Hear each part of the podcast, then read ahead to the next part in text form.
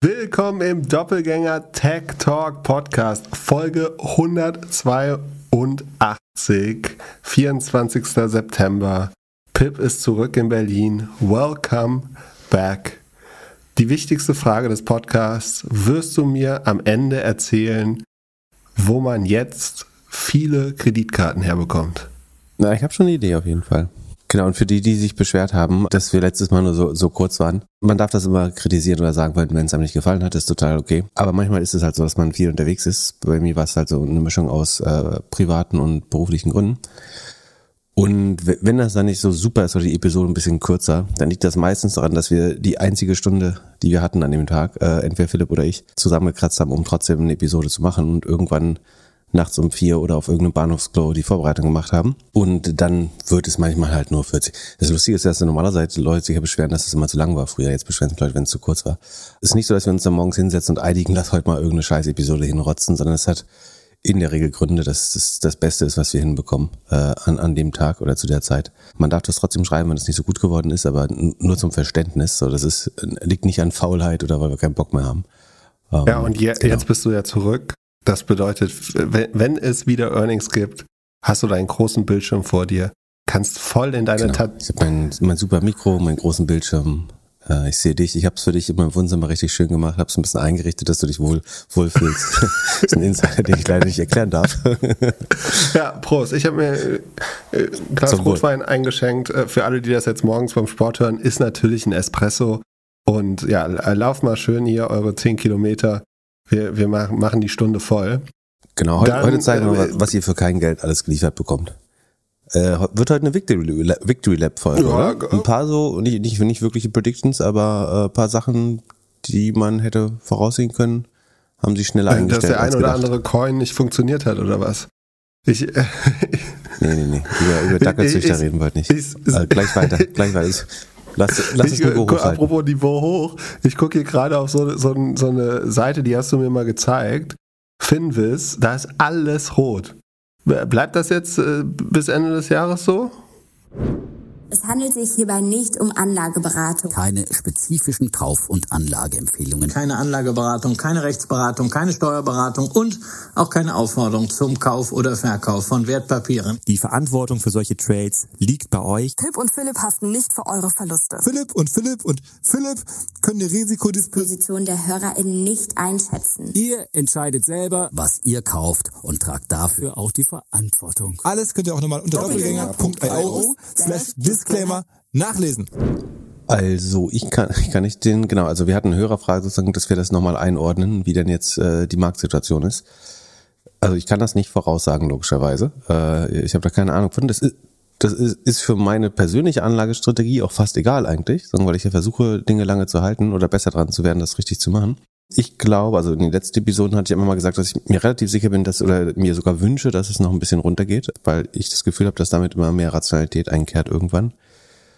Ähm, mein Gefühl ist, dass es noch nicht, also die, die, die Panik immer noch nicht groß genug ist, es sind noch nicht, es hat noch nicht jeder verkauft, der verkaufen muss oder äh, kann oder in Panik ist. Es gibt noch zu, zu viele Käufer. Und es dreht halt an dem Punkt, wo sich das Sentiment dreht auf Verzweiflung und dann fangen die schlauen Menschen halt an zu kaufen und von da an kann es dann eigentlich auch wieder ganz gut hochgehen. Ich würde vermuten, dass wir Ende des Jahres schlechter stehen äh, als heute. Wir werden halt, also ich glaube, die gesamte Newslage und das äh, Sentiment, also die, die Einstellung oder wie sagt man das, äh, Gemüts, äh, ja, das, das Gemüt des Marktes wird sich, glaube ich, weiter verschlechtern, einfach durch wenn im Sommer die Stromrechnung kommt, wenn man die, die News mit verzögerter Wirkung, die News bekommt, dass das Retail-Geschäft, das Weihnachtsgeschäft leidet, dass Menschen irgendwie sich äußern, dass sie nicht mehr Geld ausgeben werden dieses Jahr oder nächstes Jahr. Ich glaube, dann wird man so einen zumindest temporären Tiefpunkt nochmal haben. Ich könnte mir theoretisch vorstellen, dass das auch schon der Tiefpunkt sein könnte. Wenn dadurch die Stimmung so schlecht wird, dass eigentlich keiner mehr äh, kaufen will, dann könnte genau das der Wendepunkt sein. Was natürlich schwer vorauszusehen ist, wie der Krieg sich hier weiterentwickelt. Unter der die Energiepreise und die Energiepreise so ziemlich alles sehr stark steuern äh, in Europa und ein bisschen auch in den USA, ist schwer zu sagen, dass 2023 jetzt besser werden wird nächstes Jahr. Ähm, ich glaube auf jeden Fall, dass wir äh, am Jahresende tiefer stehen. Ich würde mir wünschen, dass wir dann an einem Punkt sind, wo man vielleicht auch wieder sagen kann, das sind dann auch wirklich Kaufgelegenheiten. Ich finde die Bewertung fairer äh, auf jeden Fall, N nicht mehr komplett überzogen. Ähm, vorher waren sie das ja ganz klar. Ich glaube, wir werden weitere Zinserhöhungen sehen. Das heißt, Wachstumsaktien werden es noch schwerer haben, Startups äh, und Wachstum, private Wachstumsfirmen werden es noch schwerer haben eine Zeit lang.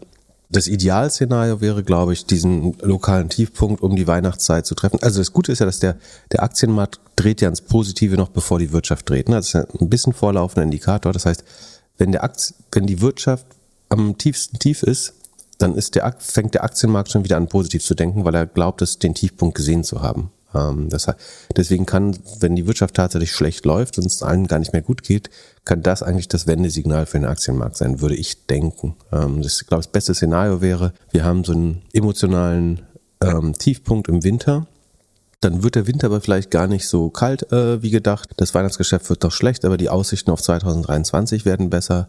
Wir haben deutlich einfachere Vorjahresvergleiche. Dann, weil die Firmen dieses Jahr ja fast äh, viele geschrumpft sind, andere nicht gewachsen sind. Und äh, es gibt irgendeine Art von Klärung im ähm, Ukraine-Konflikt, ähm, eventuell auch im Taiwan-Konflikt. Und das wäre sozusagen das bestmögliche Szenario, glaube ich. Dann könnte man schnell wieder Vertrauen schöpfen ähm, und viel Geld, das es ja weiterhin gibt, deployen. Aber ich glaube, das ist nicht das wahrscheinlichste Szenario, befürchte ich. Der Hintergrund der Frage ist ja bestimmt, was, was soll ich jetzt machen damit oder so. Also, wie gesagt, meine Anlagestrategie äh, informiert das gerade gar nicht. Ich bin damit beschäftigt, irgendwie Liquidität zu managen, zu schauen, dass ich also trotzdem Capital Call bedienen kann, dass ich irgendwann vielleicht mal wieder Geld habe, auch um auch Geld Aber anzulegen. bedeutet das, du verkaufst jetzt Sachen und legst Geld zur Seite oder machst du einfach nichts? Ich verkaufe nicht Sachen, um Geld zur Seite zu legen, sondern ich verkaufe sie, wenn ich irgendwelche finanziellen äh, Bedürfnisse habe. Ähm, dann muss ich mal verkaufen, weil ich ja immer zu wenig Liquidität halte. Das ist was, was ich wahrscheinlich mit 80 lerne, damit okay zu sein, irgendwie 10, 15 Prozent Cash auf dem Konto rumliegen zu haben. Ich würde jetzt, wenn ich jetzt Cash hätte, ich glaube, es ist nicht falsch zu investieren. Langfristig werden Aktien natürlich wieder steigen. Ähm, da ich aber jetzt davon ausgehe, dass es nochmal schlechter wird äh, im Winter, würde ich wahrscheinlich ein bisschen warten oder es gleichmäßig verteilen oder Cost Average investieren. Aber wer jetzt vor äh, zwei, zwei Monaten investiert hat, der muss halt einfach ein bisschen länger warten und nicht so viel drauf gucken oder so. Das ist auch nicht falsch. Also ich äh, habe vor einem Jahr ja auch noch Aktien gekauft. Ich versuche das nicht zu, zu traden. Ich, ich habe eine Meinung dazu, aber ich handle diese Meinung überhaupt nicht gerade. Also ich versuche das nicht zu nutzen sichere mich nicht extra ab, sondern ich ertrage das einfach und schaue langfristig drauf. Ja, und so ein Bärenmarkt kann ja auch mal ein bisschen länger dauern als ein halbes Jahr oder ein Jahr. Ich meine, die Zahlen gehen ja runter seit November 21, so ist noch nicht mal zwölf Monate. Kann ja auch gut sein, dass das jetzt noch ein Jahr mehr oder minder so weitergeht. Ja, gerade so, wenn es so scheibchenweise kommt. Ne? Also der, der 2000er Crash sah ja genau so aus, dass du so vier, fünf äh, Bären-Rallys zwischendurch gehabt hast. Ähm, von daher ist es gar nicht ähm, so, es kann auch nochmal so zwei Abstürze von 30 Prozent gut kommen, äh, theoretisch, wenn es nochmal externe Schocks gibt ähm, oder die Zinsschritte, also man sieht ja auf, äh, in, auf allen Kontinenten jetzt ein entschlosseneres Vorgehen außer in China. Von daher ähm, kann das schon sein. Ich habe heute gehört von jemandem, dass so E-Commerce-mäßig irgendwie seit August noch weniger gemerkt wird. Also, dass man überrascht ist, wie viel weniger Nachfrage da gerade ist. Glaubst du, das Weihnachtsgeschäft wird richtig hart? So Black Friday und Weihnachtsgeschäft, wie es von manchen E-Commercern jetzt schon angedeutet wird? Oder glaubst du, es ist eher so wie, ja, vielleicht letztes Jahr oder vorletztes Jahr? Ich bin mir relativ sicher, dass es unterm, unterm, es kommt so ein bisschen auf den Kontinent an. In den USA vielleicht ein kleines Wachstum, ähm, minimales Wachstum oder hier? Wachstum in Europa, Europa sicher unterm Feuer, würde ich sagen. Safe. Daraus, da bin ich mir relativ sicher. Kann ich auch nicht voraussagen, aber ich, mich würde es wundern, wenn es besser als letztes Jahr wird. Für, die Frage ist, wie viel besser es als das Jahr, also als das, als 20 wird. Oder 19. Ähm, ich glaube über, hm, ja, das ist eine gute Frage. Ah, würde ich mich nicht festlegen. Ich lege mich darauf fest, dass es schlechter ist als 2021. Ich glaube, es wird schlechter als 2018. Äh, das habe ich gerade über. Mm, mm, nee, das glaube ich nicht.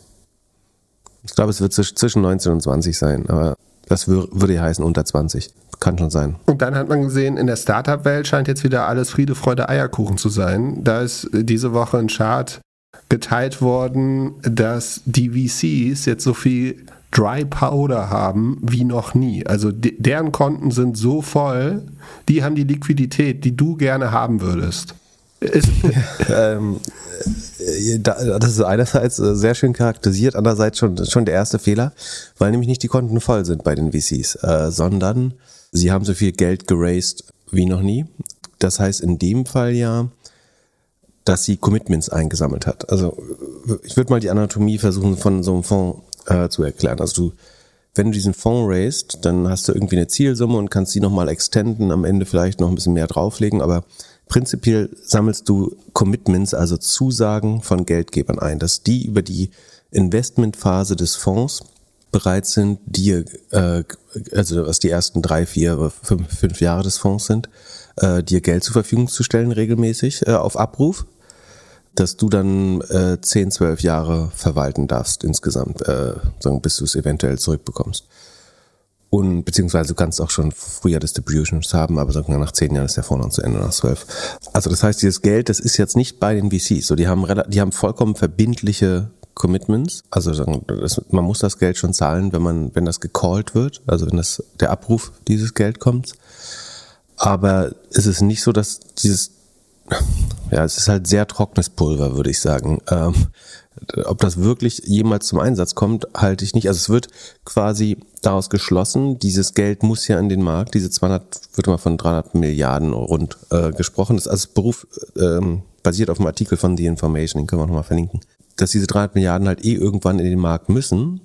Und deswegen müssen uns alle keine Sorgen machen, weil in, in ein, zwei Jahren oder 12, 18 Monaten geht dieses Geld mit unheimlich großem Druck in den Markt rein und dann geht es natürlich alles in Startups. Das ist so die Story, die man versucht zu spinnen. Und ich befürchte, dass das äh, nicht, nicht so klar ist. Wir hatten das schon mal angedeutet. Ähm, dazu muss man verstehen, wer investiert eigentlich in VCs.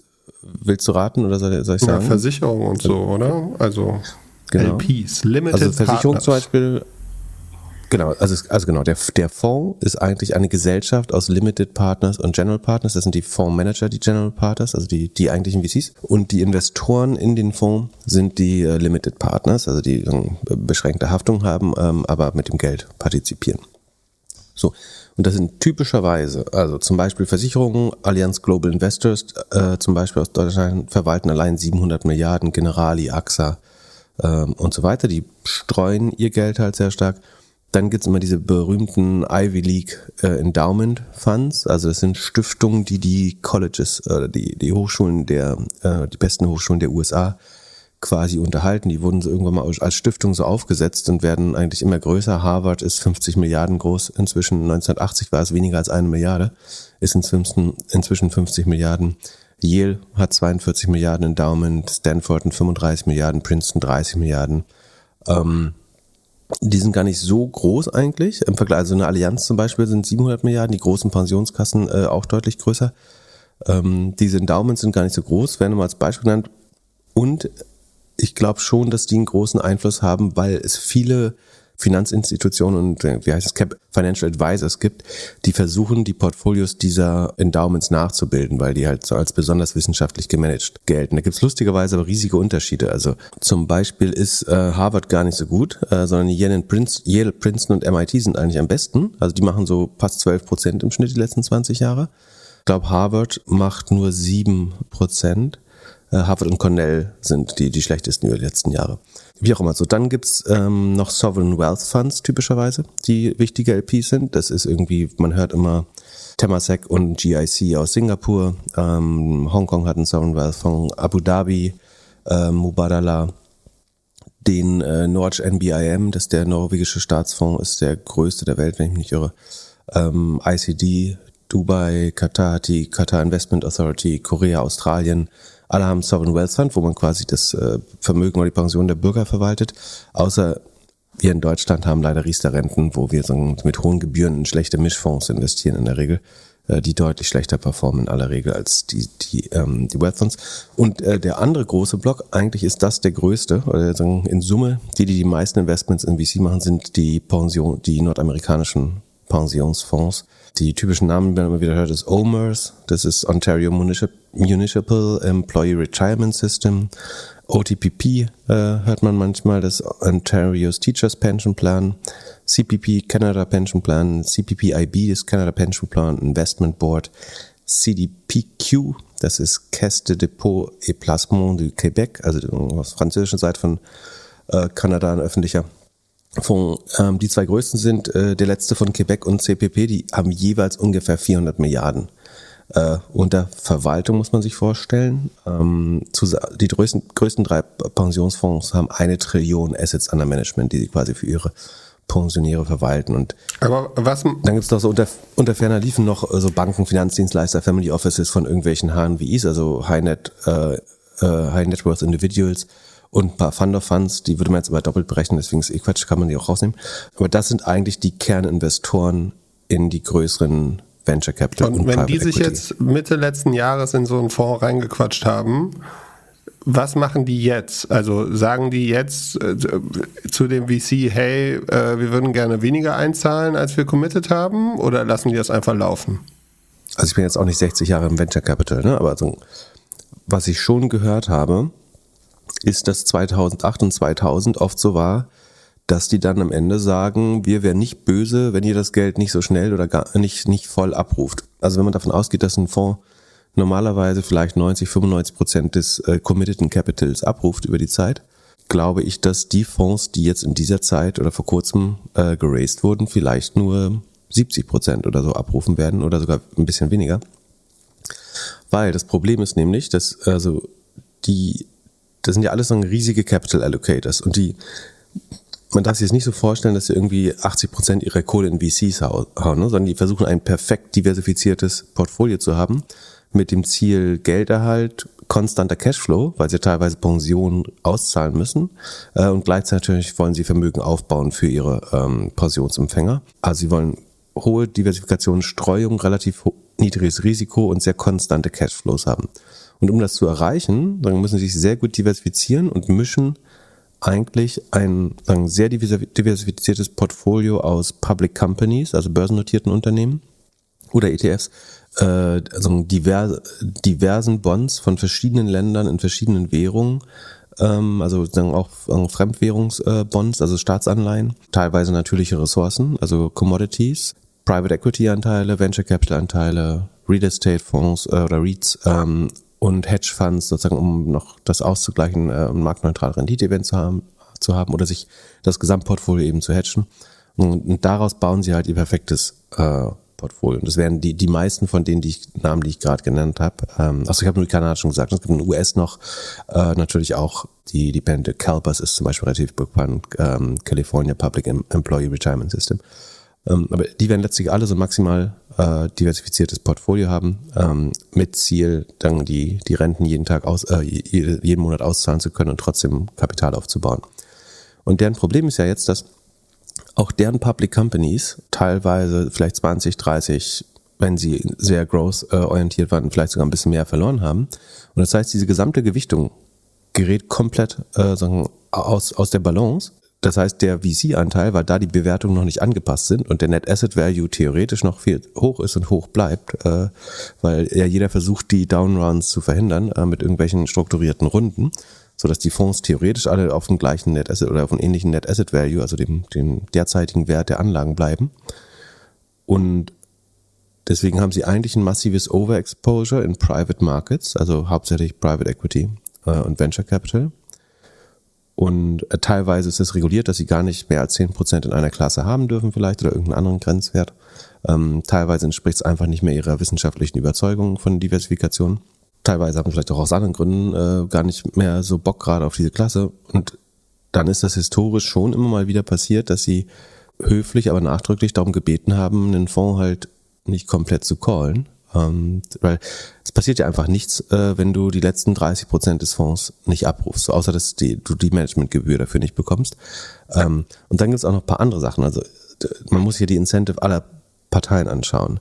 Es kann natürlich durchaus auch sein, dass, äh, dass WIs oder PIs gerade Geld nicht deployen wollen, weil sie sich ihre to äh, Top-Quartile-Performance nicht kaputt machen wollen, wenn sie Ähm, das wär, die Gefahr dafür ist natürlich viel höher, wenn du in einem zu teuren Markt investierst, also vor ein paar Jahren. Vielleicht ähm, spielt das gar keine so große Rolle.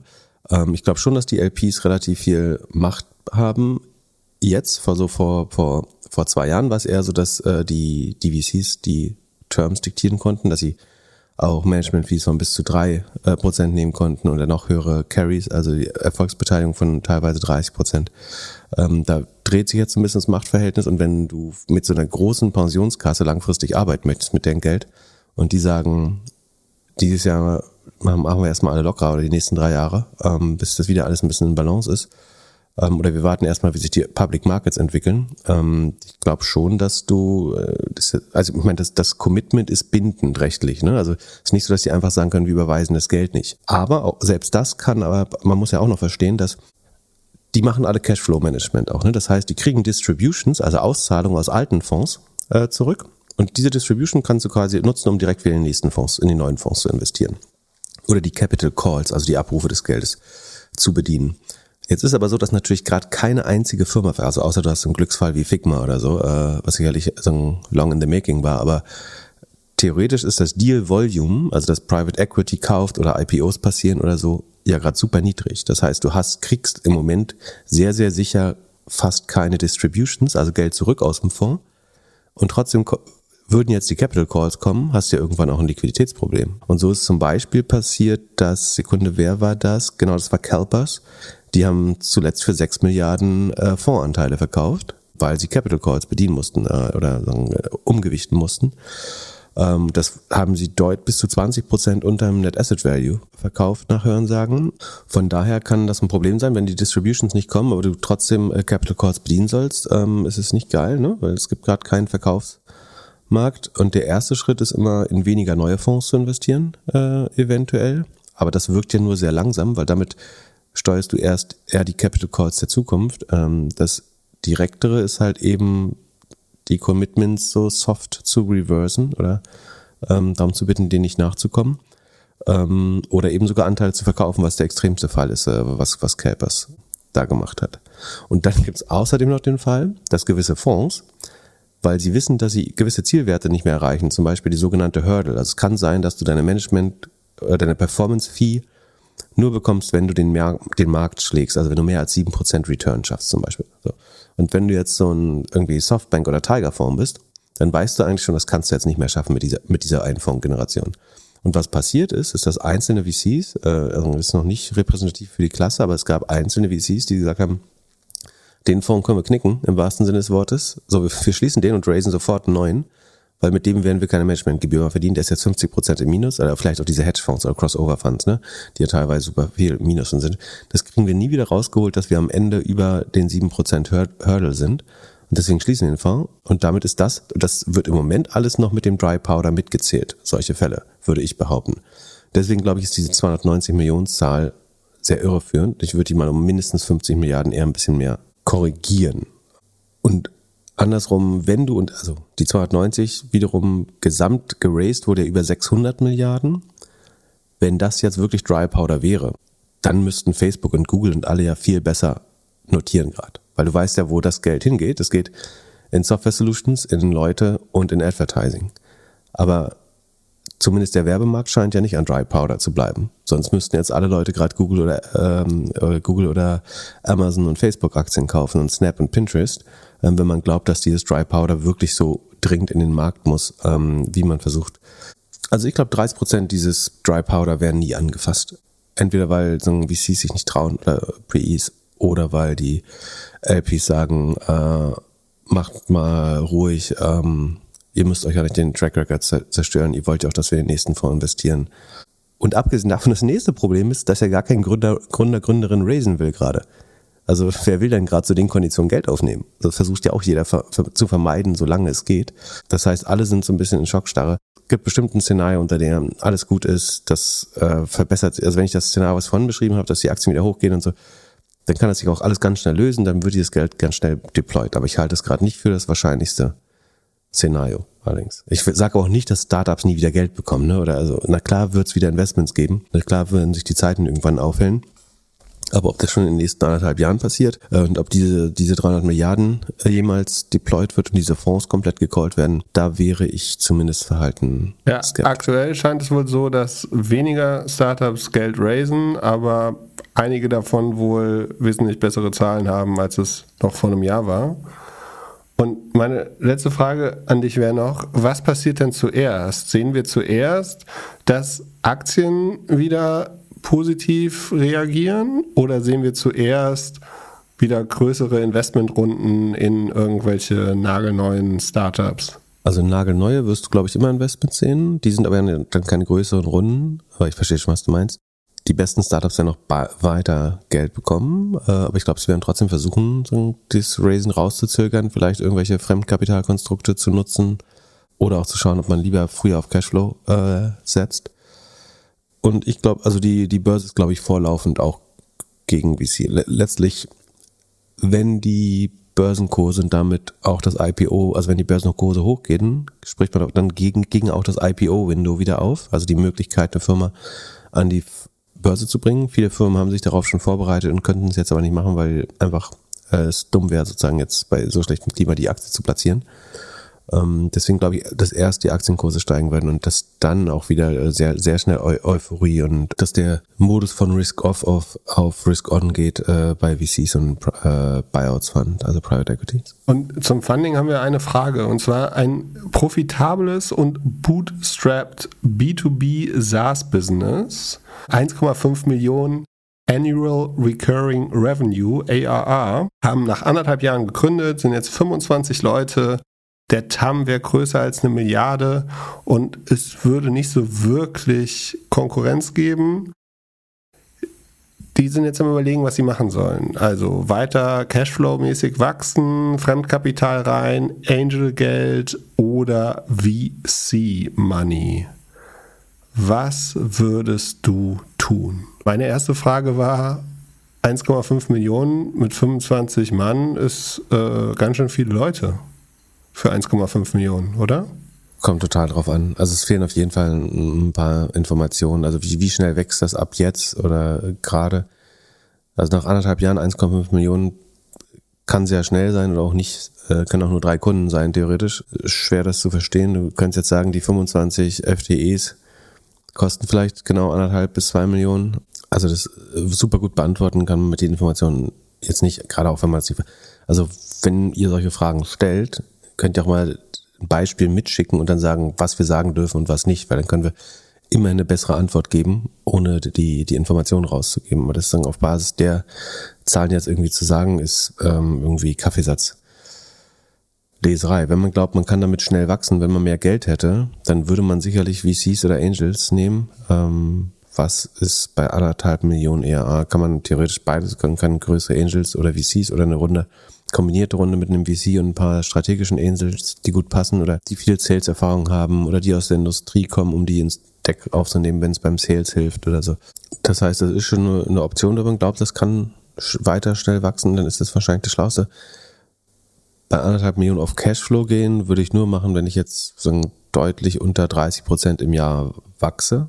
Ähm ich, also ich glaube, wie gesagt, super schwer zu sagen anhand der Zahlen, aber das wenn du ein Business hast, was innerhalb von 18 Monaten anderthalb Millionen ARR bildet und weiter wachsen kann, dann ist das nach wie vor ein guter VC-Case. Ähm, FK kann man auch machen, aber ich glaube, man kriegt bei anderthalb Millionen ARR nicht so viel. Man kann so ein bisschen ARR verpfänden, da gibt's ja so Modelle. Müssen wir gucken, was die Konditionen sind. Wenn das geht, ist das auch eine günstige Non-Dilutive, also ähm, Möglichkeit, wo man halt relativ viel ähm, Anteile behalten kann, theoretisch. Ich habe dann eigentlich null Präferenzen, außer dass es, glaube ich, zu früh ist, um auf Cashflow äh, zu schalten. So, dann, wenn man jetzt an diesen eine Milliarde Markt glaubt, dann ja, es ist, es ist schon, die, die sollen auf deinen Vortrag gehen bei der, bei der Project Acon, würde ich sagen. Da willst du ja genau das besprechen, ob das ein VC-Case oder nicht. Genau, ich äh, schiebe jetzt die ganzen mhm, Fragen wow. dazu immer so rein, damit ich die Antworten dann von dir habe und die nur noch zusammen äh, äh spielen so. muss. Hast du schlau gemacht. schön. Habe ich erst eben dran gedacht. Dass das ist, Nein, ja. aber also, w- würde gerne wissen, was sie vorhaben. Das habe ich gar nicht gecheckt oder äh, nachgefragt. Das ist genauso wahrscheinlich die Größe, in der man sich jetzt überlegt, Hü oder Hot. Äh, meine letzte Frage dazu wäre äh, Total Addressable Market eine Milliarde. Ist das nicht zu klein für ein VC? Würde ein VC nicht sagen, du, ich will einen Milliarden-Exit? Also was, was, der Markt ist viel zu klein. Hier, guck dir mal die, die Ja, Shopify-Präsentation an. Mach mal XYZ noch dazu. ist äh, durchaus ein bisschen klein, kann man, äh, habe ich äh, beim ersten Mal lesen auch gedacht, äh, ta tatsächlich. Vielleicht ist es mit Angels auch einfacher. Ähm, ich glaube, mit Angels hast du ein bisschen mehr Freiheit. Äh, bei einem VC steht halt fest, wie deine Zukunft eigentlich läuft, wie viel du jetzt wachsen musst, äh, was die Konditionen für die nächsten Runden sein werden, wie viel ARA du brauchst, wie, wie viel Kager du über die nächsten zwei Jahre machen musst, um dahin zu kommen. Ähm, das ist auf jeden Fall der strechendste Weg, aber auch der des schnellsten Wachstums und schnellsten Wertgenerierung. Ähm, es kommt so ein bisschen, wie gesagt, es sind zu wenig Informationen, das abschließend zu beurteilen. Ja, und da gab es noch eine letzte Frage, ob Sie sich irgendwie zukünftige Finanzierungsoptionen verbauen könnten. Eigentlich doch nur, wenn Sie VC-Geld jetzt reinnehmen. Dann sind alle anderen Sachen nicht mehr möglich. Genau, dann Äh, ist der nach oben geht es immer. Genau. Bei VC hast du eine hohe Fahrtabhängigkeit, da ist relativ klar, was danach passieren muss. Ähm, bei Angels theoretisch auch, wenn du professionelle Angels hast. Äh, die erwarten natürlich auch äh, hohes Wachstum und eine Anschlussfinanzierung durch VCs. Ähm, bei FK sehe ich keine Downside, sofern du das äh, irgendwann wieder aus dem Cashflow bezahlen kannst. Ähm, also zurückzahlen und äh, den Zinsdienst bringen kannst. Und ich meine, wenn es gebootstrap ist, du kannst natürlich auch weiter profitabel wachsen. Dann nimmst du dir erstmal auch keine, also die Gefahr ist, dass halt ein Konkurrent schneller, schneller wächst irgendwann, weil er VC hat. Oder dass jemand das Modell erkennt und äh, schlau findet und jemand anders überholt dich dann, weil er VC, weil er oder sie VC aufgenommen hat, äh, also Wagniskapital. Ähm, deswegen kann auch Cashflow theoretisch äh, so einen Kosten haben, äh, das auch gesund zu fahren. Also nicht schnell genug zu wachsen, kann auch Kosten Ja, nur in der aktuellen Lage würdest du ja, könntest du ja fast behaupten, es wird keiner das Modell, also kein Konkurrent das Modell finanziert bekommen, wenn sie nicht unheimlich, also wesentlich besser sind. Und deswegen kannst du wahrscheinlich jetzt erstmal noch ein bisschen Cashflow-mäßig laufen und dann schauen, wenn die Zeiten besser werden. Dann die, die erste kleine Victory Lab. Äh, ich sagen, wir haben ja letztes Mal über diese, die Frage mit der, oder vorletztes Mal, äh, mit sagen, den AI-generierten Bildern, Musikstücken und so weiter gehabt. Und ich meinte, die größte Gefahr, die ich sehe, ist erstmal für Image-Plattformen, also Fotolia äh, hatte ich als Beispiel genannt, dass eigentlich Stock, der Markt der Stockfotos sehr stark angegriffen werden müsste, wenn, wenn jeder quasi sagen kann, ich will ein Bild von äh, dem Eiffelturm bei Nacht oder die äh, Tower Bridge mit Rafael Nadal davor. Jetzt hat äh, die direkt danach, mehr oder weniger, kam, oder ein paar Tage danach, kam erst die News, dass Getty Images sämtliche AI-generierten Bilder äh, untersagt auf der eigenen Plattform, obwohl es laut AGB oder TOS nicht ausgeschlossen war bis dahin. Äh, und äh, dann folgte auch gleich Shutterstock, also eine andere äh, Stock Image äh, Company. Und sieht jetzt so aus, als wenn die die Gefahr relativ schnell erkannt haben. Ähm, also einerseits schiebt man so auf die unklarere Copyright-Situation, das hatten wir auch in dem Podcast äh, diskutiert. Aber ich glaube, die, die wissen auch, dass sie ihr eigenes Grab äh, buddeln, wenn sie die auch noch auf ihrer Plattform zulassen, würde ich. Ja, vor Äh, allem, weil die das ja wahrscheinlich dann als irgendein Growth-Hack nutzen, um dann die Bilder zu finden und dann auf der Plattform selbst zu generieren. Ja. Aber ja, Beispiel. hauptsächlich ging es um, um Licenses, ne? Wie du auch gesagt hast. So, wer wer Mhm. hat denn jetzt überhaupt das Recht für das Bild, das irgendwie leicht abgewandelt wurde? Äh, und wie kann man das regeln? Also vielleicht wird das. ich glaube schon, dass es aber auch strategischer ist, dass sie sagen, wir wollen erst gar nicht eine Monetarisierungsquelle eröffnen für Leute, die das machen. Die Gefahr ist natürlich, dass jemand anders jetzt ein Stock-Image-Archiv nur für ähm, DALI-Bilder oder ähm, AI-generierte Bilder baut, also einen Konkurrenten, der einfach ein Zehntel so teuer ist, äh, aber nur AI-generierte Bilder hat. Äh, das ist natürlich eine Gefahr. Hm. Muss, wird man später beurteilen müssen, was schlauer gewesen wäre. Also sich selbst zu disruptieren, also getty.ai zu machen oder ähm, das so früh wie möglich zu versuchen zu ersticken, indem man die Monetarisierung dafür erschwert. Aber so, dann, du hattest angesprochen, äh, E-Commerce bist du skeptisch äh, fürs Weihnachtsgeschäft. Richtig oder relativ schlechte Zahlen äh, geliefert hat die Woche Stitch Fix. Das ist, ähm, wie heißt das in Deutschland? Outfittery hieß das, ne? Ähm, Also du lässt dir nach äh, Klamotten präselektiert von erst Modeberatern irgendwann mal AI oder so, glaube ich, zuschicken. Und diesen, da ist der Umsatz 16% gegenüber dem Vorjahr ähm, geschrumpft.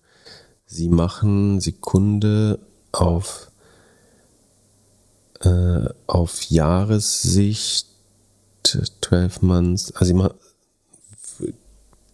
2 Milliarden Umsatz ungefähr, aber 207 Millionen negatives Net Income, also minus 10 Prozent äh, äh, negative äh, Profitmarge. Operating Income ist gleich, also auch Operating Marge ist gleich äh, Profitmarge ungefähr. Sie rechnen sich selber so ein adjustiertes äh, Non-Gap äh, Marge, die nur minus 2 Prozent ist, aus. Ähm, da habe ich mal geschaut, was da drin ist. Oder auch der, das Interessante ist, sie haben auch einen positiven Cashflow sogar. Das hat mich gewundert, dass ihr Cashflow besser ist als im Vorjahr. Ähm, das liegt aber hauptsächlich daran, also A, dass man ganze Stock-Based Compensation äh, und Abschreibung rausrechnet, wie es üblich ist. Ähm, aber sie haben es auch geschafft, 71 Millionen an Rechnungen einfach nicht zu bezahlen. Also im Vorjahr war Accounts Payable im Cashflow Statement noch minus 12 Millionen.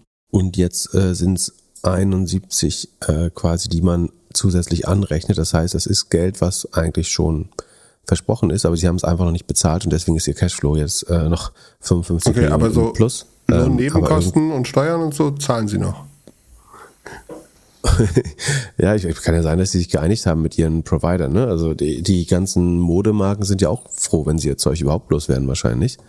Ähm, kann schon sein, dass die äh, genug Macht haben, um die bei den Zahlungsbedingungen äh, zu zu arbeiten. Aber ja, und das äh, Krasse ist, dass, dass äh, in ihrem Q4, also deren Jahr endet im Juli, und die, also das letzte Quartal bis Juli war das Q4, also äh, der siebte Monat ist das Q4. Ähm, da war es nochmal, also es zeigt auch in eine ganz schlechte Richtung. Nicht? Von diesen 200 Millionen Verlust wurden allein 100 im letzten Quartal äh, gemacht. Sekunde ja, 96 Millionen von den 207 äh, negatives Net Income sind allein im äh, letzten Quartal bis Juli entstanden. Das heißt, es zeigt auch nach unten und wahrscheinlich wird es nächste Jahr eher noch schlechter. Die Rohmarge hat sich verschlechtert. Ähm, alle an der Operating Leverage dreht sich um, logischerweise. Ähm, sieht nicht, nicht gut aus und sagen, langsam muss man auch aufs Cash gucken. Bei denen ist nicht mehr, nicht mehr so viel da. So, also zwei Jahre oder können es maximal noch so machen. Ähm, also da zeichnet sich schon sehr stark. Und achso, sie verlieren auch Kunden. Also der Umsatz pro Kunde steigt ein bisschen. Aber die Anzahl der aktiven Kunden ist auch sehr deutlich. Sekunde, ich schaue nochmal. Durchaus deutlich zurückgegangen. Und zwar von 2021 waren es 4,165 Millionen. Jetzt sind es noch 3,8 Millionen. Also um fast 10 Prozent auch die, äh, um 9 Prozent die, die Kundenanzahl gesunken. Ähm, keine, keine schönen Zahlen, ja. Genau, ähm, 444 ja. Millionen wert. Genau, genau. Wer braucht sowas? Die Frage ist, funktioniert das Modell? Ne? Also nach Ihrer adjustierten Logik waren Sie ja mal, Sekunde, wo haben Sie das? Bei den Deutschen habe ich munkeln gehört, dass es bei den Frauen jetzt besser funktioniert, als es bei den Männern funktioniert hat. Hm. Die machen beides oder machen sogar auch Kinder. Aber heißt das, dass man sich vielleicht einfach auch nicht mehr damit beschäftigen will? Das wäre aber für Mode insgesamt, glaube ich, schlecht, wenn, wenn Frauen dieses Modell, Modell auf einmal gut finden, wäre mein Bauchgefühl. Genau, also Sie sagen, Ihr Financial Model has proven non-gap profitability weil man eben im Vorjahr ähm, zwei und drei Prozent so adjust, super adjustierte Marge äh, geschafft hat. Jetzt hat man eben nach ihrer Logik nur minus ein Prozent, nach Gap minus zehn Prozent. Also wahrscheinlich kann das mal, also so ganz weit weg ist es, ist es nicht von Profitabilität. Irgendwie kann das schon funktionieren. Aber wer sich das kaufen wollen würde, ich glaube, es ist schwer, wenn Amazon oder so, so das nachmachen wollte, weil ich glaube schon, dass die Stitch Fix die Early Adopter hat, die, die für das Modell offen sind. Die Frage ist nur, kann das eben mehr als diese vier Millionen Kunden werden? Wenn die jetzt schon zurückgehen, ähm, dann scheint sich das ja nicht mehr von Leite weiterzusprechen. Es kann einfach sein, dass nur vier Millionen, also nur ein Prozent der Amerikaner darauf steht, sich Klamotten automatisiert zuschicken zu lassen. Äh, ich glaube nicht, dass es so einfach ist für Amazon, das jetzt für ihre Durchschnittskunden zu aktivieren, weil die Kunden, die das am geilsten finden, sind wahrscheinlich alle schon bei Stitch Fix, würde ich vermuten. Also die, die nächsten werden viel kleinere Warenkörbe haben und ewig brauchen, um eine gute Kohorte zu werden. Ich glaube, der, der einzige Sinn, sowas zu kaufen, wäre für einen richtig großen Player, der das nutzt, um seine Retouren irgendwie unter die Leute zu bekommen.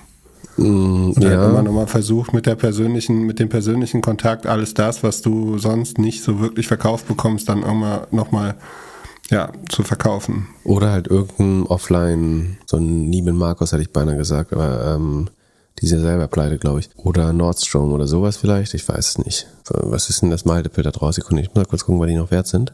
450 Milliarden, äh, Millionen entspricht 0,2 mal Sales. Das ist ja schon günstig.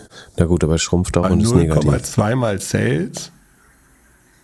Ich meine, was machen die dann? 2 Milliarden Umsatz? Und sind noch 200 Millionen Cash drin. Also eigentlich sind nur 250 Millionen wert. Obwohl die Enterprise Value ist 420. Weiß nicht. Also ist schon billig, aber ich, wer will sich das ans Bein binden? I don't know. Ich, und es ist auch so personalintensiv, äh, glaube ich. Also ich weiß nicht, ob das jetzt, Logistik ist halt definitiv das, was am meisten im Preis steigen wird. Im nächsten Monat noch weiter, äh, denke ich. Weil die Löhne natürlich nachziehen müssen äh, mit den Energiekosten. Ich glaube, nee, ich glaube, das will keiner. Aber kann mich irgendjemand kann es auch kaufen. Was weiß ich. Gut, ich dann musst du mir bei der anderen Firma helfen. Also mal angenommen, hier, du hast jetzt so schon ein paar Jahre Beratung gemacht und so einiges gesehen, warst du mal Partner bei Boston Consulting Group und so und irgendwann wirst du dann CEO von Bird.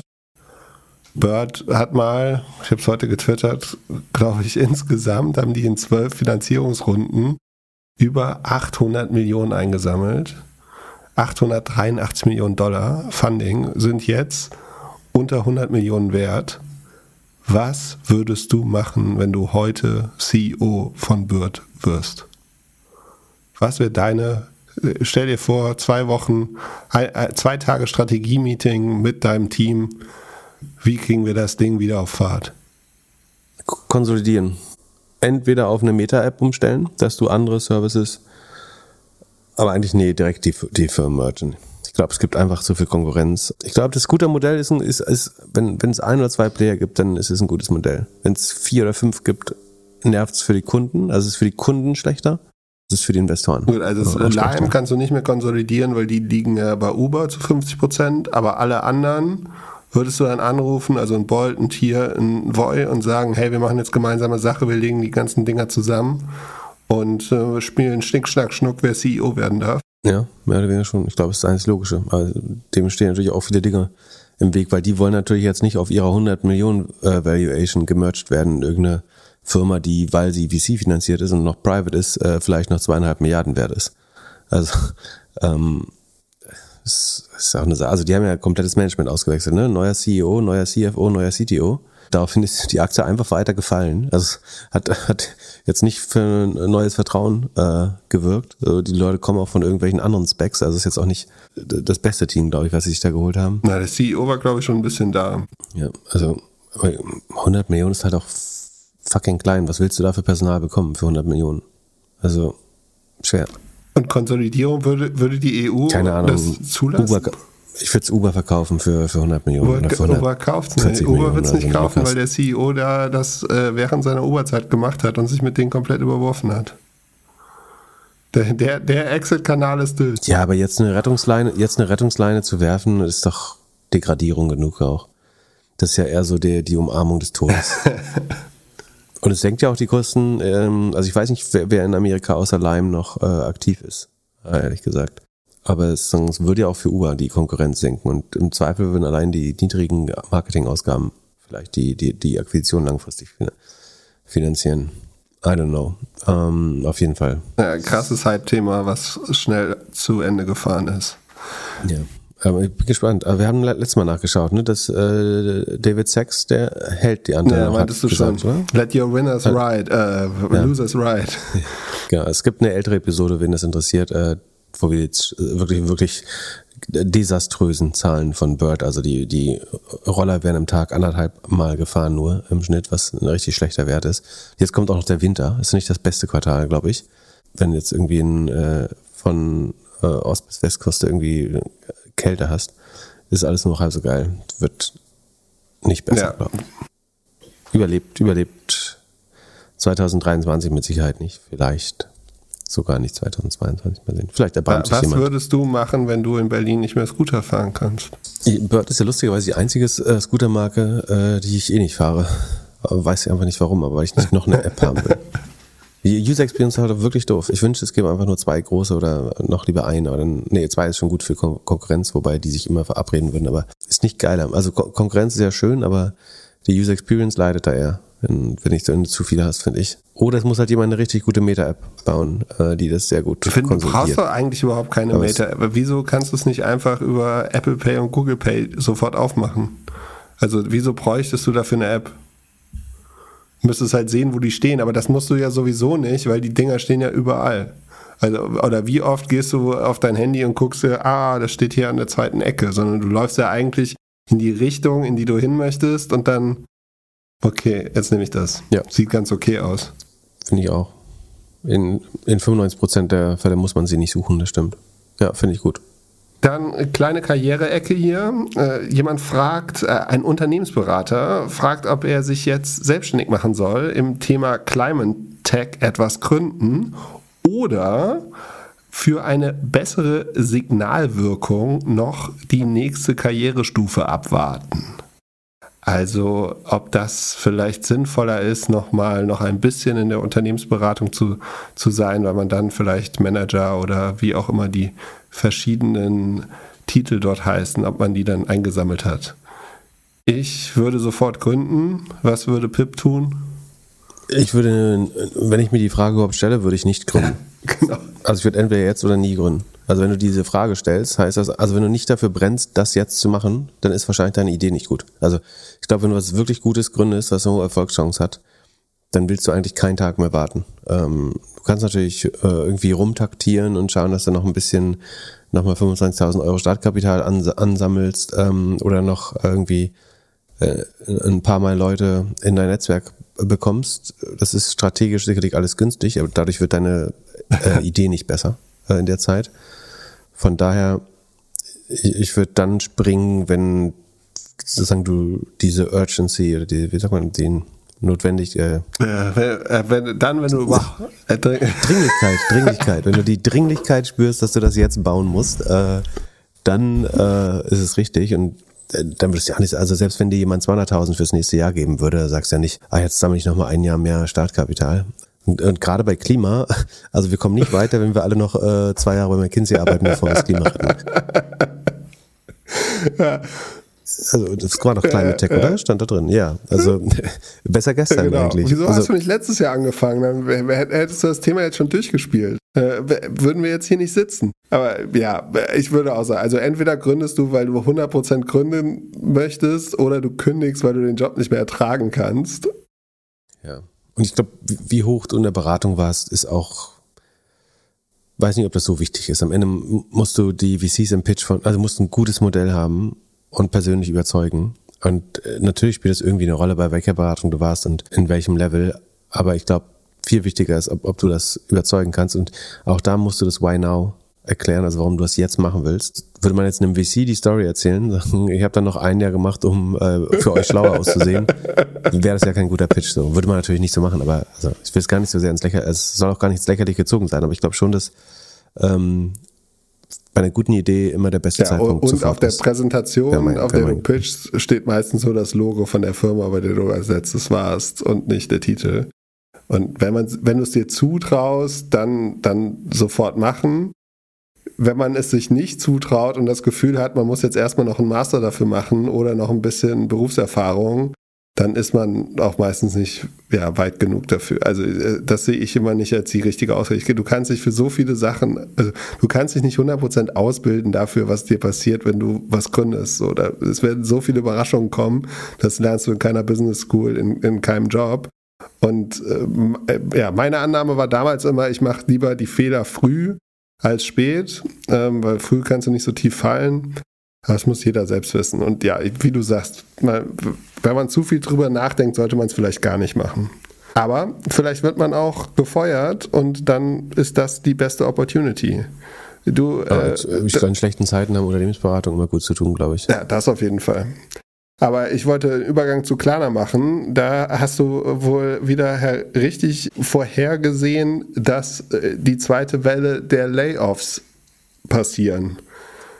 Ja, na, jein. Also ich glaube schon, dass es klar ist, dass Klarna noch mehr, also das sage ich ja bei jeder Gelegenheit, aber ähm, ich glaube, dass klar ist, dass sie mehr Leute gehen lassen müssen. Irgendwie hat es angefangen, dass äh, SVD des äh, Svenska Dagbladet äh, hat einen Bericht gesendet, dass sie, ich glaube, bis zu 300, also sie wollen eine gewisse Zahl an Mitarbeitern, ich glaube 6000 erreichen und dazu müssten 300 gehen. Ähm, es gab halt Gespräche mit Mitarbeitern, wo man ihnen Abfindung angeboten hat. Klarna lässt so über verschiedene, teilweise aus Quellen, teilweise über andere Quellen gehört, dass Klarna sozusagen die Berichterstattung nicht, also man kann einfach sagen, der, der Gründer äh, hier, Herr Simiakowski, hat auf Twitter äh, sich geäußert, dass er überhaupt nicht zufrieden mit der Berichterstattung ist. Was, glaube ich, richtig ist, dass die in aller Regel nicht nur einen super Job haben, äh, Möglichkeit haben, danach wieder einen Job zu bekommen, sondern dass sie auch relativ umfangreiche so Severance Packages, also Abfindungen, äh, bekommen in der Regel. Also dass Klarna da relativ ähm, gütig mit ist. Ähm, Klarna besteht so ein bisschen darauf, dass sie, dass das Abfindungen keine Entlassungen sind. Für mich macht das keinen großen Unterschied. So, ich würde Ihnen auf jeden Fall so sofort zugestehen, sagen, dass es jetzt nicht eine super soziale Härte für die äh, Mitarbeiter ist, äh, wegen der guten Abfindung und weil sie leicht neue Jobs finden, wenn sie wollen. Ähm, da- das ist schon so. Trotzdem ähm, haben sie netto Personal abgebaut. So, das ist eine richtige Aussage. Ähm, und ich glaube, wenn jemand sagt, ich will die Abfindung nicht, dann äh, ist es nicht so, dass er da die nächsten zehn Jahre arbeiten wird, höchstwahrscheinlich. Und äh, das Problem ist ja, also ich würde mein Statement wieder sofort äh, nicht nur wiederholen, sondern verschärfen. Also das ist ja wieder ein Tropfen auf einen heißen Stein. Sondern ich glaube halt, dass das Ziel eher unter 5000 liegt. Also dass nochmal eine vierstellige Anzahl an äh, Mitarbeiterinnen ähm, gehen müsste, falls ich das Modell richtig einschätze. Ähm, ich glaube, du hast halt diese Zeitbombe durch die Due Date Extension, also dass Defaults später erst eintreten. Sie sind sowieso, also das Konsumentenklima verschlechtert sich gerade erst, so noch haben alle Geld auf dem, oder die allermeisten Menschen noch zumindest nicht signifikant weniger Geld auf dem äh, Konto. Das wird noch schlimmer werden in der Wintersaison. Ähm, es sei denn, es gibt massive Staatshilfen für Konsumenten, woran ich noch nicht glaube, aber muss, ist durchaus ähm, möglich. Und ähm, das ist halt letztlich, damit mit dieser Due Date Extension verschiebst du halt den, das Inkasso-Verfahren. Dann bekomme ich immer noch dreimal die Woche äh, diese komischen E-Mails von Dingen, die ich nicht bestellt habe, äh, an irgendwelche Fake-E-Mail-Adressen. Und das Problem ist natürlich, dass wenn das jetzt passiert, also wenn die Konsumentenbonität sich tatsächlich verändert oder die Zahlungsfähigkeit, äh, die Liquidität eigentlich, ähm, dann ist es ja so, dass Klarna dann, also die Credit Losses sind gerade bei, bei 0,8 Prozent des GMVs. Ähm, das sind aber schon 42 Prozent des Operating Income. Also Klarna nimmt, äh, Sekunde, ich gehe mal in das Sheet, äh, da hat Klarna ja die Ehre, die äh, erste nicht-Public Company zu sein. Also das Gesamt-Net Operating Income von Klarna ist rund 4 Milliarden schwedisch, schwedische Kronen und die Credit Losses sind aber schon 1,66 äh, Milliarden ist das, Entschuldigung. Äh, also 4 Milliarden, 1,66 davon sind schon Losses. Und das wiederum entspricht dann eben 42 Prozent. Und das trendet eher negativ. Und daraus kannst du halt sagen, dass wenn die Ausfallquote von 0,8 auf 2 Prozent steigt, dann hat Klarna schon über, also dann sind die Einnahmen, die sie haben, schon komplett von den Credit Losses äh, konsumiert oder aufgeraucht. Und dann kommen noch die gesamten operativen Kosten äh, von 6 Milliarden obendrauf. Das heißt, ich würde mich wundern, wenn die Credit Losses nicht größer werden. Und falls sie versuchen, das zu managen, also dass sie dann sagen, okay, wir müssen jetzt vorsichtiger Kredite vergeben und mehr und mehr Usern geben wir keine Kredite mehr, weil wir schon wissen, dass die nicht zurückzahlen können, dann kannst du sagen, dann werden, werden sie es vielleicht schaffen, ihre Credit Losses um die 1% zu halten, also nicht Richtung 2 gehen zu lassen.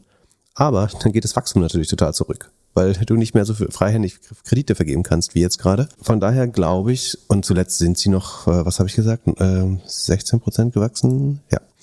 Q2 war 16% Wachstum. Also ich glaube, sie sind so between a rock and a hard place. Also sie können jetzt aussuchen, ob sie entweder weiter Kredite vergeben und es irgendwie schaffen, zu über 10% zu wachsen mit ganz viel Glück. Oder nicht mit Glück, sondern mit freihändiger Kreditvergabe. Dann bleibt das Wachstum bestehen, aber die Credit Losses werden hochgehen.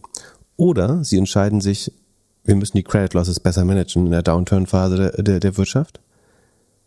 Dann werden sie aber im Wachstum äh, auf Null fallen oder sogar negativ werden und es werden trotzdem Credit Losses eintreten, sondern sie kriegen sie nur besser äh, gemanagt.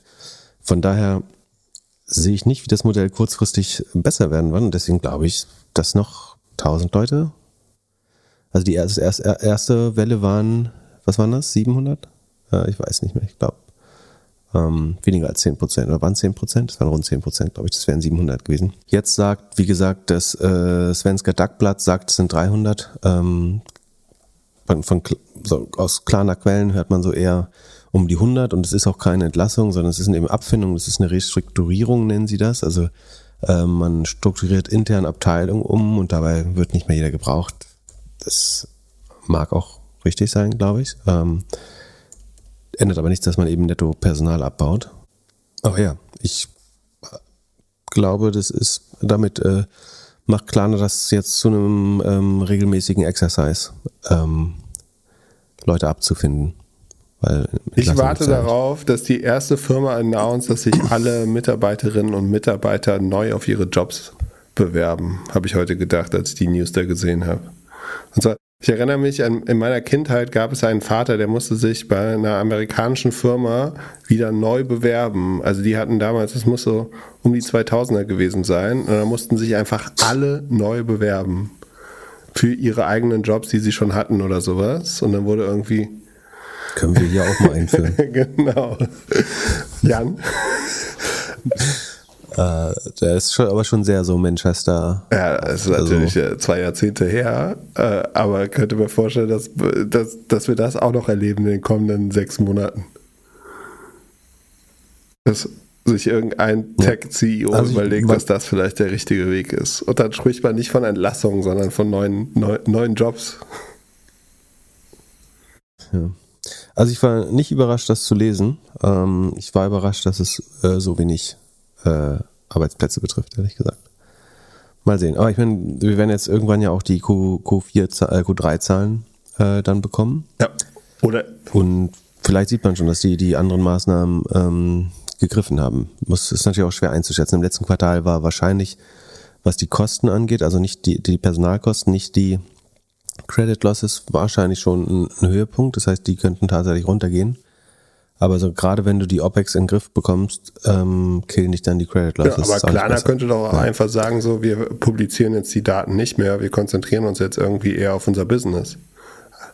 Ich glaube, wir müssen, äh, ich glaube, wir machen das nicht 100% freiwillig. Ich glaube es schon irgendwie, ich äh, weiß nicht, warum es so ist, ob es, weil sie ein äh, sagen, Finanzdienstleister sind oder so. Aber ich glaube, aus irgendeinem Grund müssen die es in Schweden schon. Äh, ich glaube nicht, dass es 100% freiwillig ist was man vielleicht auch noch fairerweise sagen soll, ist, das betrifft natürlich alles nicht nur Klarna, ne? sondern es ist, ja vollkommen, also es ist so gar nicht der andere stehen, dass wir jetzt auf Klarna rum, rumhacken, aber betrifft natürlich alles genauso alle anderen Unternehmen auch. Die, es gibt noch unheimlich viele Unternehmen, die noch entlassen werden müssen. Du siehst es ja selbst bei den ganz großen äh, äh, inzwischen. Zum Beispiel Meta hat ja jetzt auch gesagt, dass sie ähm, die Kosten um zehn Prozent äh, senken wollen, was meiner Meinung nach heißt, dass du mehr als zehn Prozent der Leute gehen lassen musst, weil die anderen kriegen ja trotzdem äh, mehr Gehalt im Zweifel. Ähm, das heißt, du musst wahrscheinlich eher 12 Prozent oder so gehen lassen. Und der hat ja schon mal angedeutet, dass nicht alle Leute quasi einen Job haben sollten bei Meta, die gerade einen haben. Ähm, währenddessen fällt auch die Aktie weiter, was ja eigentlich komisch ist. Ne?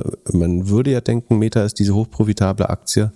Warum sollte die jetzt äh, nicht äh, sozusagen Sicherheit vermitteln im jetzigen Markt, wenn die Zinsen steigen?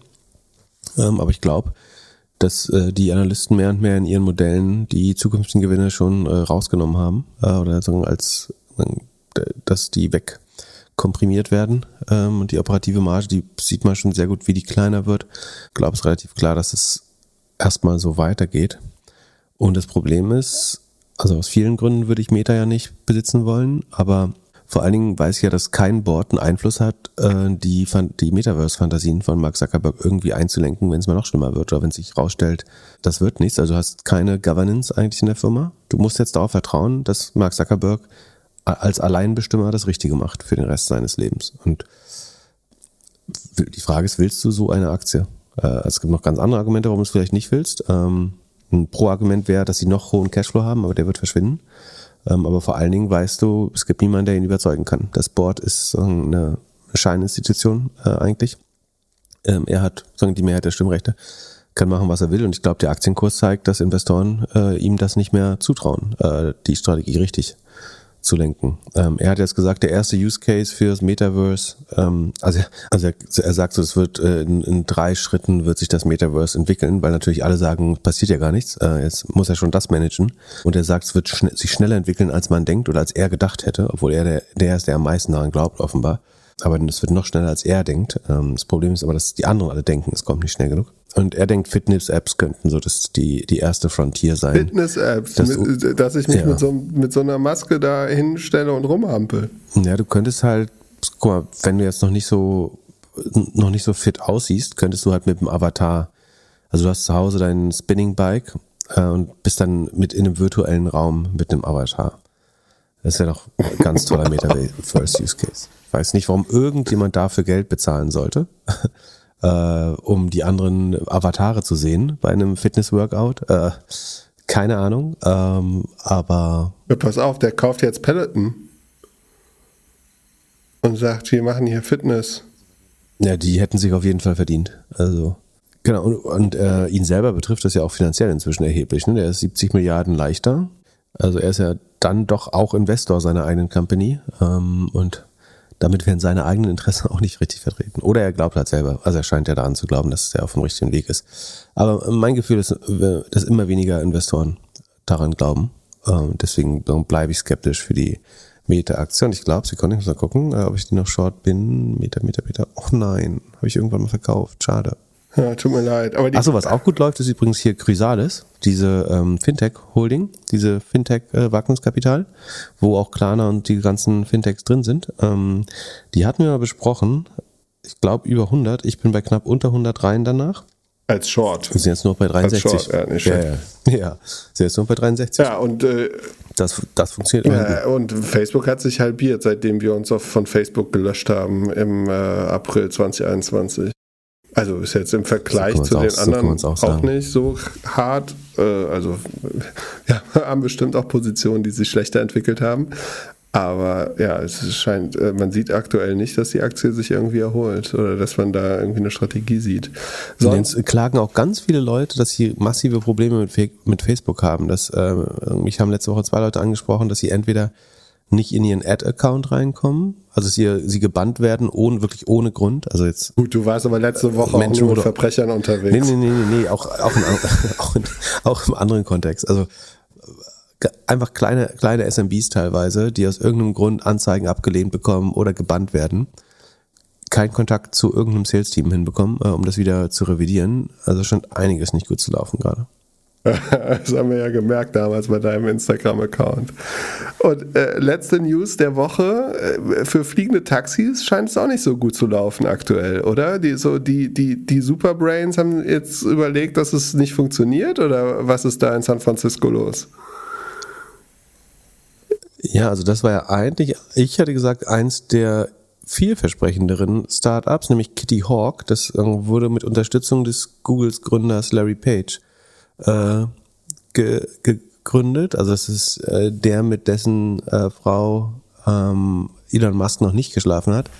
Ähm, und, ähm, der CEO war Sebastian äh, Truhn, ein Deutscher, der die wie heißt das, Singularity University gemacht hat und vorher die Google X-Projekte übersehen hat bei Google. Ähm, und die haben sich jetzt wohl einvernehmlich äh, geeinigt, das nicht weiterzuführen. Äh, Kitty Hawk, es war ein, ein E-Flugtaxi auch äh, mit offenen Propellern.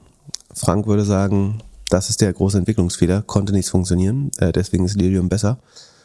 Ähm, ich glaube, es ist nicht gut für die Branche. Das ist jetzt sagen, eins der, ich würde sagen, das war ein Projekt mit dem besten Management äh, auf jeden Fall. Und bin eher überrascht. Wir können mal gucken, wie Jobby noch läuft. Das, wo der Reed Hoffman, äh, Jobby Aviation. Ah, krass. Die gehen nur seitwärts. Also haben auch 34% verloren dieses Jahr und 50 aber für ein Spec mit 5 Euro ja eigentlich noch ganz gut. Also haben nur 50 Prozent vom Ausgabenkurs verloren und sind noch 3 Milliarden wert immerhin. Was ist Lilium wert? Was schätzt du? 250? Nee, 572 Millionen Dollar schaue ich gerade. Minus 82 Prozent seit IPO. Noch 2 Dollar. Ich kann naja, mir das nicht vorstellen. Ich würde nie in so eine Drohne steigen. Und ich würde auch, ich würde auch, ich würde die Dinge auch verfluchen, wenn die neben mich rumfliegen. Ich meine, wie viel, wie viel Flu ähm, Hubschrauber hörst du so bei dir äh, in Berlin am Tag? Wenn die bei mir landen, meinst du? Oder? Nein, aber du, wenn du mal so in die Luft guckst und also wenn die dich abholen dann zum Frühstück, nein. wie oft hörst du die in der Stadt? Also ich kann mir halt nicht vorstellen. Ich glaube, die Helipods werden so außerhalb sein. Also eher so wie ein Park-and-Ride-Parkplatz. Also du fährst mit der S-Bahn noch dahin. Ähm, oder, also der typische Lilium-Kunde wird mit seinem äh, MX5 dahin fahren und ähm, dann fliegst du von da weiter. Ich glaube nicht, dass die viel überstädten. Also es wäre als Anschlagsziel, glaube ich, viel zu, viel zu krass. Wenn irgendjemand die Dinger hackt und sagt, ich lasse jetzt mal alle äh, runterkommen. Ja, aber so ist ähm, doch die Vision. Also bei zum Beispiel bei hier Volocopter gibt es ja dann so Hubs in Dubai und dann kannst du irgendwie über Dubai fliegen. Und in Brasilien hast du es doch auch in, den Hauptstadt, in der Hauptstadt, dass da irgendwie die Leute per Heli äh, von, von hier nach dort fliegen. In Dubai läuft ja auch kein Mensch auf der Straße rum. So, das ist vielleicht nicht so schlimm. Ähm, kann sein, dass ein paar Länder das äh, mehr deregulieren. Ähm, ich glaube, dass in Westeuropa und USA das nicht innerhalb der Kerngebiete der Städte erlaubt sein wird, ehrlich gesagt. Ich glaube, dass Flugtaxis kommen werden, bin ich mir 100% sicher. So als, äh, als Ersatz für die Regionalflüge und ähm, ein paar neue Eisenbahnstrecken. Aber ich glaube, es wird viel, viel länger dauern. Ähm, wir brauchen viel bessere Batterien dafür vor allen Dingen. Und ähm, vielleicht machen wir es in, in, in 20 Jahren, äh, dann mal nach 20, 20 Jahren Doppelgänger. Da, dann fliegen wir mit dem Flugtaxi. Echt? Aber nur in Urlaub. Gibt es da irgendwas, irgendwelche Earnings? Nächste Woche nur Banken oder ist jetzt noch eine Woche Earningspause? Das fängt schon wieder an, nee, ne? Ach doch, krass. Quartalsende, zwei Wochen haben wir Zeit. Also bei, also Layoffs.fyi spricht übrigens auch bei, bei 100 von Klarna. Also das ist auch der Zahl, die ich im Moment mehr glaube. Achso, die ganzen Immobiliensachen äh, kollabieren natürlich, ne? Also äh, Hy Hypoport in äh, Deutschland, so ein Immobilien Immobilienfinanzierer, äh, Dr. Klein ehemals und so weiter. Da hat das äh, OMR Podcast Orakel wieder zugeschlagen. Äh, der war so Strich September 21 im Podcast, als der Kurs bei 600 stand. Ist jetzt leider, man hat deutlich verloren seitdem. Kann Zufall sein, ich weiß es nicht. Aber auch hier Open Door von Keith Boys äh, ist heftig unter Druck. Zillow, Redfin und was, was da alles gibt. Ähm, für die wird es, glaube ich, auch ein sehr schweres Jahr. Ich weiß nicht, ob, ob ich glaube, wir haben nicht das Potenzial für so eine brutale Immobilienkrise, wie wir die mal gesehen haben, 2008, aber ich glaube schon, dass, also wenn du da deinen Kredit nur für zehn Jahre abgeschlossen hast und dann dein Haus 20 Prozent verliert und du dann noch umschulden musst, äh, und bis dahin haben wir mit Sicherheit deutlich über 5 Prozent Zinsen, kann ich mir vorstellen. Ja, und du ähm, einfach nochmal das Doppelte fürs Gas zahlst oder mehr. Ähm, ja, dann können viele neue Hausbesitzer auch wieder ähm, Hausverlierer werden, befürchte ich. Und das betrifft nicht nur die USA. Ja, das äh, kann auch spannend werden. Ja, sonst haben wir nicht viel. Ich freue mich, dass du wieder zurück bist vom Computer. Dann kannst du wieder ein bisschen recherchieren und ein bisschen äh, Zahlen jonglieren. Und äh, wir hören uns wieder am Mittwoch. Falls ihr Ideen habt, Willst du den Cliffhanger nicht, äh, Cliffhanger nicht auflösen? Ach, hab ich ganz vergessen. Sag mal, wenn ich jetzt irgendwie, wenn ich irgendwie jetzt schnell Kreditkarten brauche, um irgendwelche grauen Geschäfte zu machen, äh, wo, wo kriege ich die denn jetzt her? Also früher ging das bei so einem deutschen äh, äh Fintech, aber das gibt es ja jetzt nicht mehr. Also ich habe die gleiche Quelle interviewt, äh, die ich damals, also von der ich das damals erfahren habe. Und äh, die hat mich auf eine sehr gut bekannte Firma äh, hingewiesen, deren Namen die meisten unserer Hörer schon mal gehört haben. Es ist ein schnell wachsendes äh, Fintech, ähm, was einen hohen, sehr hohen zweistelligen Milliardenbetrag wert ist. Und wenn man Virtual Credit Card Issuer eingibt, dann ist es wahrscheinlich auch das erste Google-Ergebnis. Äh, Ach was, also um, ähm. wir werden den Namen jetzt natürlich nicht erwähnen, aber es könnte sein, dass das. Aber das ja soll der einfachste Weg gerade sein, in großen Mengen äh, virtuelle Kreditkarten zu besorgen. Hm. Also in, in fünfstelligen. Äh, Wahnsinn dass man nicht gelernt hat, dass das, das nicht ist, so geil ist. Das heißt ist. nicht, dass das das nächste Wirecard ist, um das klarzustellen. Also, also eine Sache sozusagen, die Wirecard machen musste, um andere Sachen zu verdecken. Ich glaube, dass das bei der Firma nicht so ist. Aber ich glaube, dass das trotzdem äh, eine kleine Klientel an, anzieht, die man eventuell nicht unter den Kunden haben will als reguliertes Unternehmen. Ja, die Frage ist, wie klein das Klientel ist. Aber das äh, sehen wir vielleicht in Zukunft.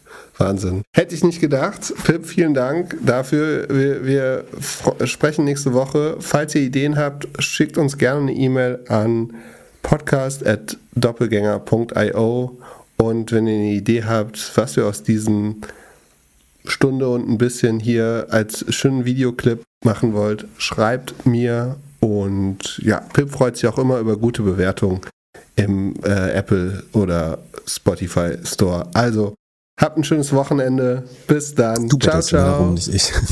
ciao, ciao.